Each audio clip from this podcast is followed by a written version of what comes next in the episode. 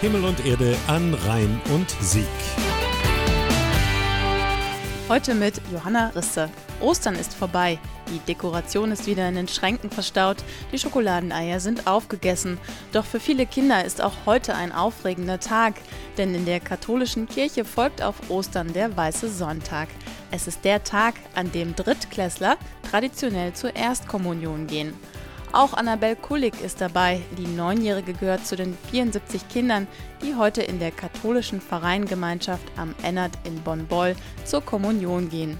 Sie freut sich am meisten darauf, dass ich das Brot endlich kriege. Mit Brot meint Annabel eine kleine, unscheinbare Oblate, die Hostie.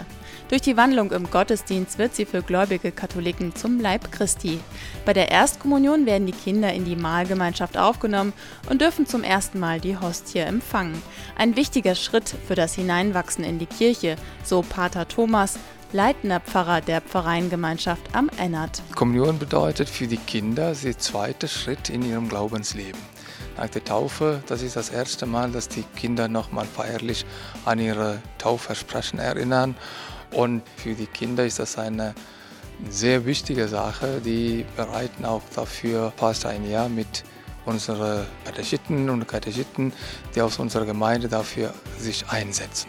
Die Katechetinnen und die Katecheten leiten den Kommunionsunterricht, indem sich die Mädchen und Jungen mehrere Monate gemeinsam auf den großen Tag vorbereiten.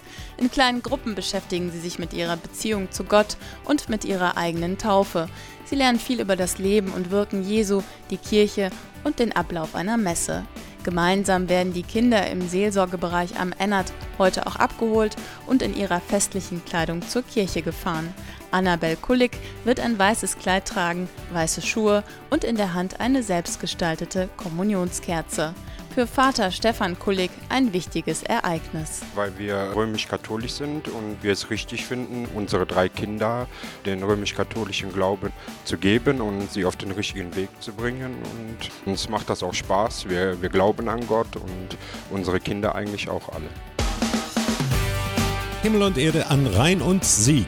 Übrigens. Wer heute bei keiner Familienfeier ist, sollte einen Abstecher nach Siegburg auf den Michaelsberg machen.